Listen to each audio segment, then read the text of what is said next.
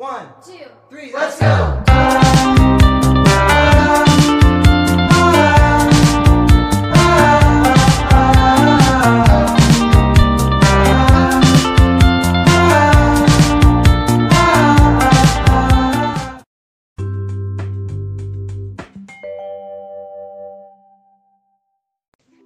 Muy buenas tardes, bienvenidos al podcast de estructura organizacional del plantel educativo.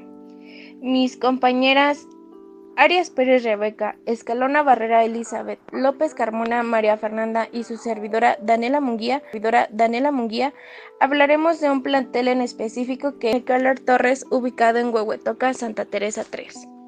Para dar inicio, Primero vamos a citar a Kellers en 2012 que menciona que la estructura organizacional es la forma como se, es la forma como se asigna las funciones y responsabilidades que tiene, que tiene que cumplir cada miembro dentro de una empresa para alcanzarlo. A esto vamos a hablar de tres puntos principales que es definir los distintos departamentos y áreas de funcionamiento que integran la, que integran la organización, crear el sistema jerárquico entre los diferentes puestos de trabajo y área de responsabilidad, alinear los perfiles de puestos para definir las tareas y responsabilidades de cada miembro de la organización. Por otro lado, ¿cuáles son las áreas fundamentales? En el, Instituto Mexicano para la Excelencia Educativa en 2020 menciona que MECA tiene como objetivo contribuir a la formación integral y a la actualización continua de sus directivos, docentes y personas de apoyo dentro de la institución educativa dentro de nuestro país para que esto, para que esto desempeñen calidad y eficazmente su labor y a sus alumnos y padres de familia, implementando positivamente a su comunidad. La gestión administrativa del Centro de Formación CBT Jaime Keller Torres tiene como tareas la gestión del plan educativo, la gestión del personal docente, personal docente, la gestión de la información de los alumnos y su, y su comunicación tanto de padres como tutores, el centro de gestión financiera y contable, tareas de logística, gestión de proveedores, gestión de todos los servicios escolares como rutas, como rutas, comedores, actividades extracurriculares y tareas comerciales. El tipo de medio superior, el cual es un espacio para formar personas con conocimientos, zonas con conocimientos y habilidades, para que les permita desarrollarse, en sus estudios superiores o en el trabajo de forma más amplia, en la que adquiere actitudes y valores. El periodo de estudio consta de una duración de tres años, donde su totalidad debe de ser de seis semestres, ser de seis semestres y la educación medio superior está conformada por tres subsistemas que son los siguientes, bachillerato tecnológico y educación profesional técnica. Como siguiente, punto hablaremos, como siguiente punto hablaremos sobre los departamentos y dependencias de los planteles educativos. La institución educativa tiene el específico y valores positivos acumulados a través de las generaciones y generar nuevos saberes a través de las investigaciones y de las investigaciones y desarrollar la creatividad y la imaginación. Los departamentos que están en nuestro plantel es el, el departamento psicopedagógico y el departamento psicológico. El modelo aplicado al plantel es de sector público, lo cual la educación pública es el sistema educacional nacional gestionado y financiado por el Estado, con una autoridad pública, el cual, pública, el cual garantiza acceso a la educación a toda población, sin importar su raza, religión, capacidad física y mental o su nivel socioeconómico. Algunas características son no existe pagos de colegiatura mensual, los libros son mensual, los libros son gratuitos, sus horarios son predeterminados, cuentan con los talleres extracurriculares de artes, ciencias, tecnología o deportes. Y por último, algunas escuelas públicas cuentan con, red internet pública.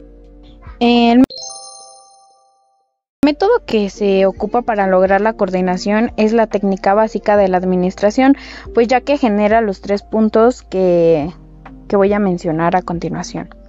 Tenemos en la jerarquía gerencial, que pues se da la coordinación por medio de la jerarquía institucional desde el puesto más alto hasta el más bajo.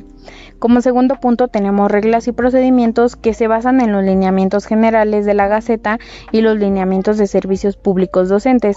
Por último tenemos planes y metas, que pues estos se van a generar a partir del plan de mejora continuo y con la ayuda de la matriz FODA.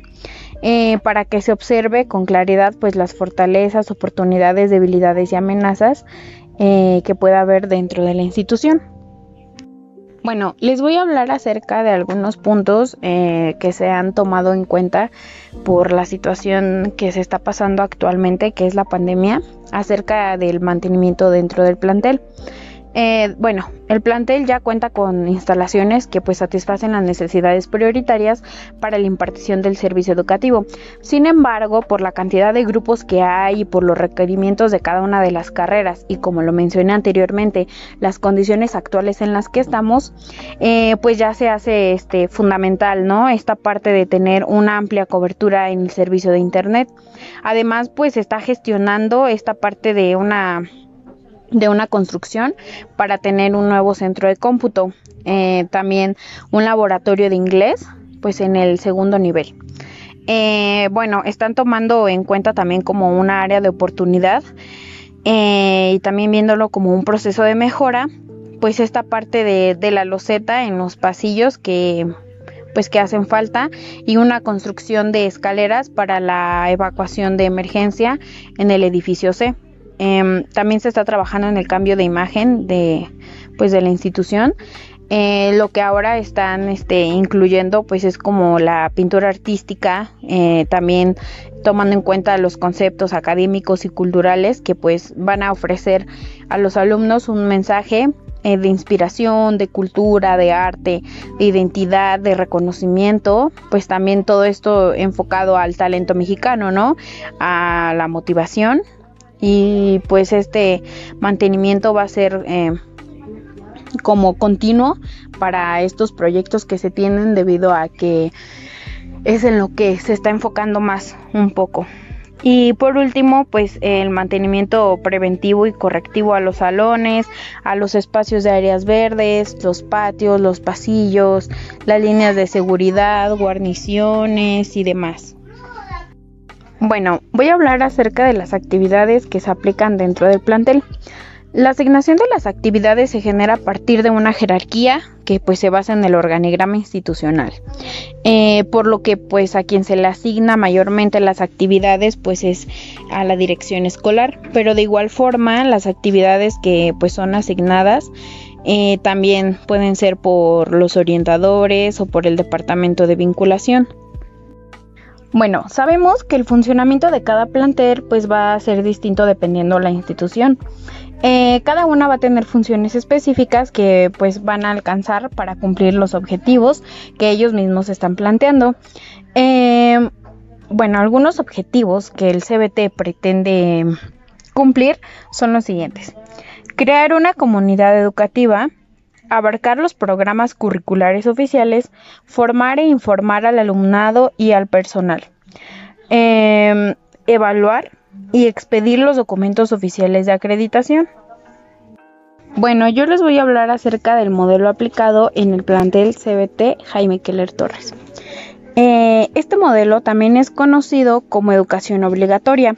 Se basa en aprender a aprender, pero de una forma autónoma. Eh, bueno, en este modelo eh, se va a adquirir como un sentido en el aula porque pues es donde se va a reflejar la instrumentación de las estrategias y las acciones que pues están plasmadas en los planes y en los programas de estudio. Eh, por ello pues la valorización del proceso de enseñanza a nivel institucional va de lo particular a lo general y también se enfatiza la intervención pues en los elementos que van a orientar y que van a guiar la enseñanza y el aprendizaje dentro del instituto. Bueno, yo les voy a hablar sobre qué es la organización. Esta está compuesta por normativas, procesos administrativos, sistemas de gobierno y control que son necesarios para que se lleven a cabo las funciones educativas dentro de un plantel. De igual manera está compuesta de recursos, ya sea recursos materiales, que sería donde las instalaciones, las herramientas empleadas, ya sea audiovisuales, plásticas, los recursos humanos, que sería todo el equipo profesional que está dentro del plantel y que imparte la docencia, la administración o un apoyo dentro de la institución, los recursos funcionales, que son las leyes educativas y los organismos educativos que apoyan a la institución y los recursos auxiliares, que son elementos que complementan todos los anteriores que se hablaron.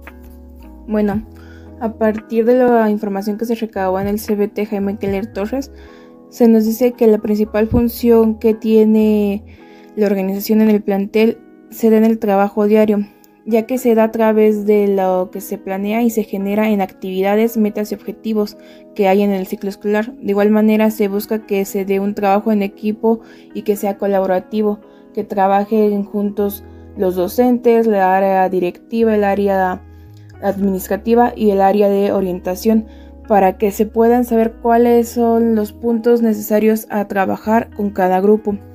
De igual manera nos mencionaron de que se busca que la organización esté siempre presente, ya que es muy necesaria. A partir de esto se van dando las academias, se van dando las reuniones que se van dando mensualmente para que se puedan desarrollar bien los temas que se van a abarcar o las problemáticas que tienen que abordar.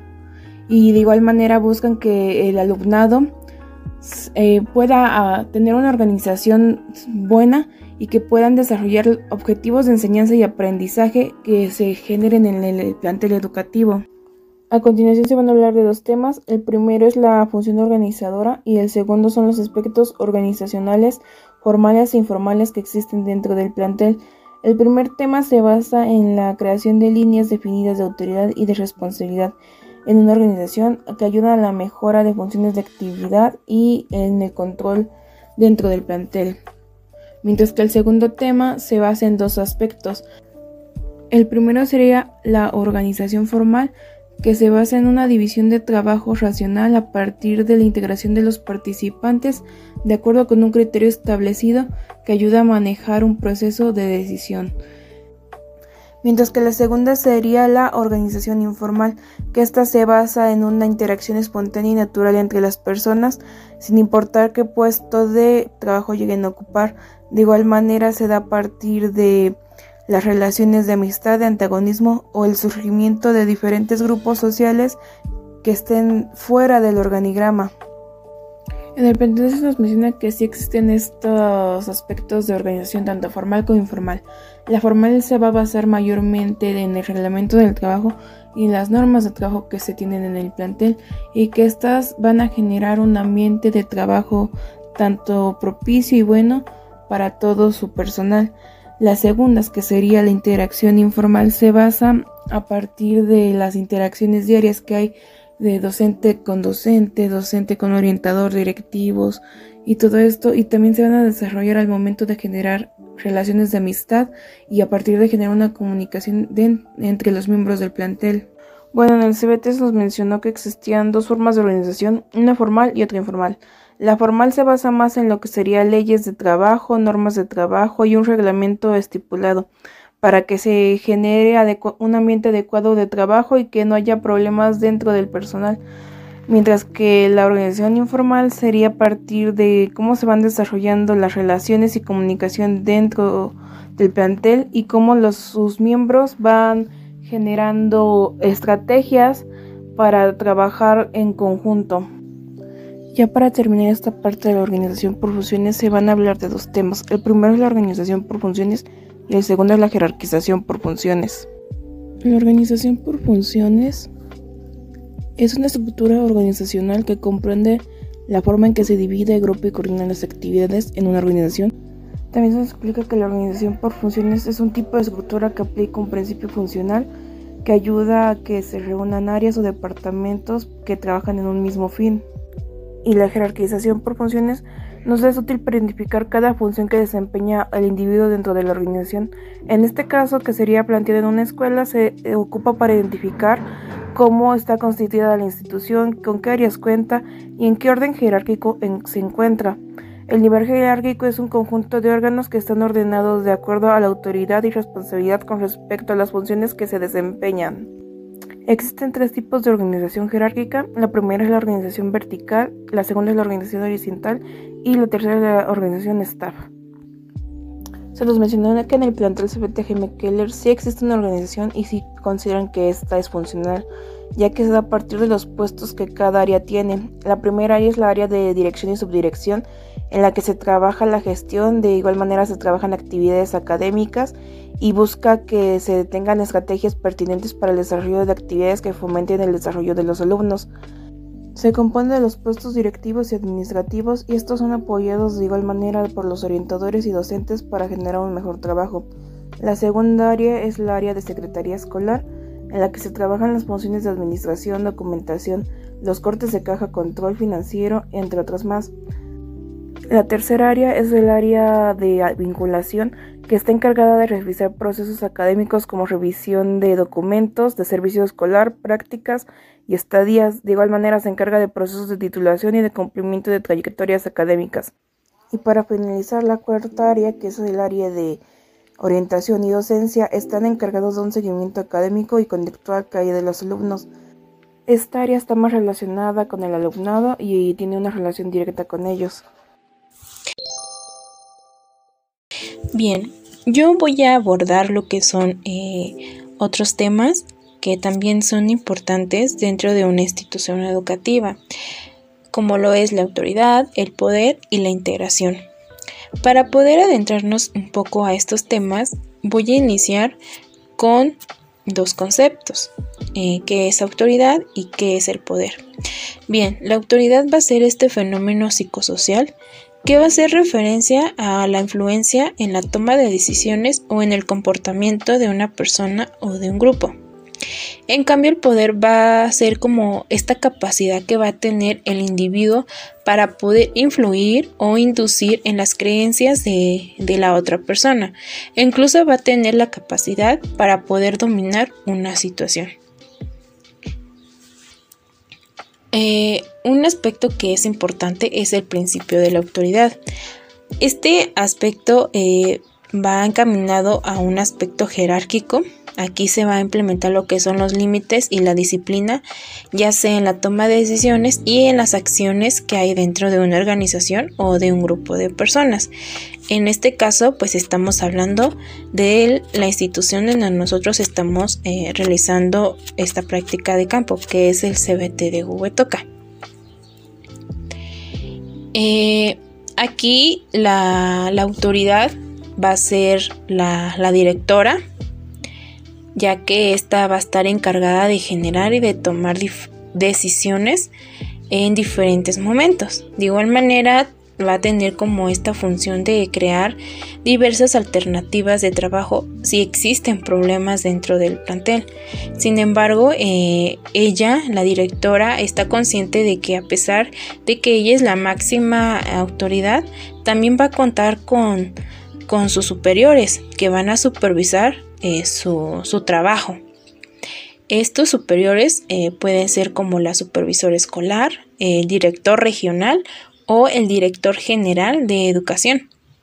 Sin embargo, aquí se van a implementar lo que son eh, diversas eh, autoridades, ya que la institución cuenta con, con departamentos y con áreas, en donde pues aquí se va a delegar a una persona para que esté al frente de cada departamento. Entonces, esa persona va a ser la autoridad. Por eso, eh, cada, cada puesto, cada área va a tener una autoridad diferente. Eh, se han generado también lo que son las luchas de poder, eh, pero aquí eh, ya, es dependiendo de las circunstancias en las que se esté dando o en las que se tengan que abordar. Pero la institución ha logrado generar como diversas estrategias para que se pueda evitar dichas situaciones o dichas problemáticas. Eh, se va a contar también con lo que es una autoridad administrativa y una autoridad docente.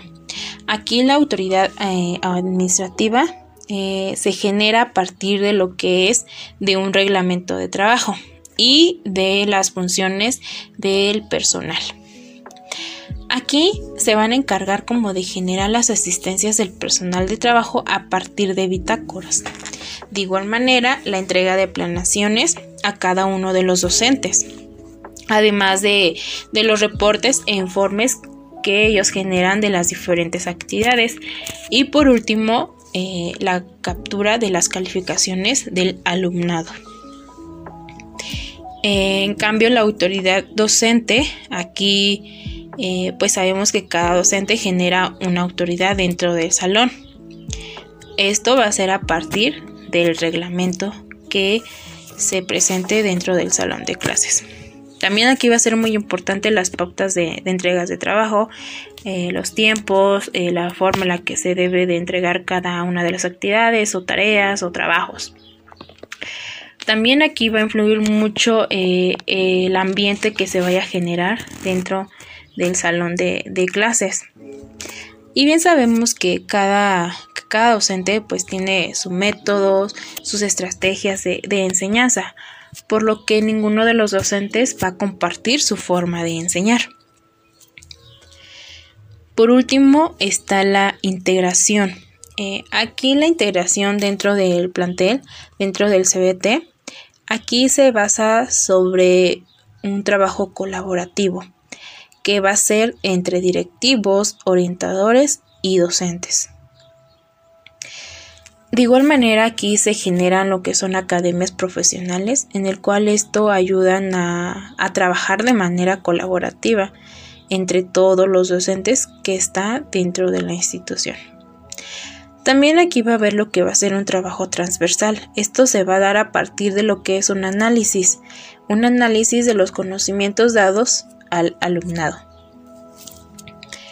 Algunos medios para obtener la mejor integración dentro, de, dentro del plantel, dentro del CBT, eh, son eh, los siguientes, como por ejemplo eh, la creación de objetivos y metas, sabemos que, que, es muy importante ya que sabemos hacia dónde ir. También va a ser muy importante o es muy importante lo que es la comunicación asertiva. Aquí también se van a generar como reuniones donde se busca la participación de todos los docentes para trabajar lo que son las problemáticas que se vayan dando en cada uno de los grupos. Y de igual manera como que buscar estas alternativas o estrategias para que éstas se puedan resolver de la mejor manera. También es muy importante el apoyo entre, entre todos, es decir, entre los directivos, entre los orientadores y entre los docentes. También se van a generar lo que son mediadores, ya sea al momento de trabajar y al momento de detectar alguna problemática o alguna situación dentro del plantel. Aquí se van a asignar adecuadamente las funciones. También va a haber como algunos elementos que van a contribuir en la desintegración. Esos elementos eh, son los siguientes. Eh, puede ser como la falta de, algunos docentes a las reuniones, como también lo es la falta de comunicación que se genera en algunas ocasiones. De igual manera va a afectar mucho el, el no generar como objetivos adecuados y que no exista como una retroalimentación adecuada entre los directivos a docentes y docentes a orientadores. De igual manera se van a presentar problemas con el seguimiento de indicaciones o eh, el respetar los acuerdos.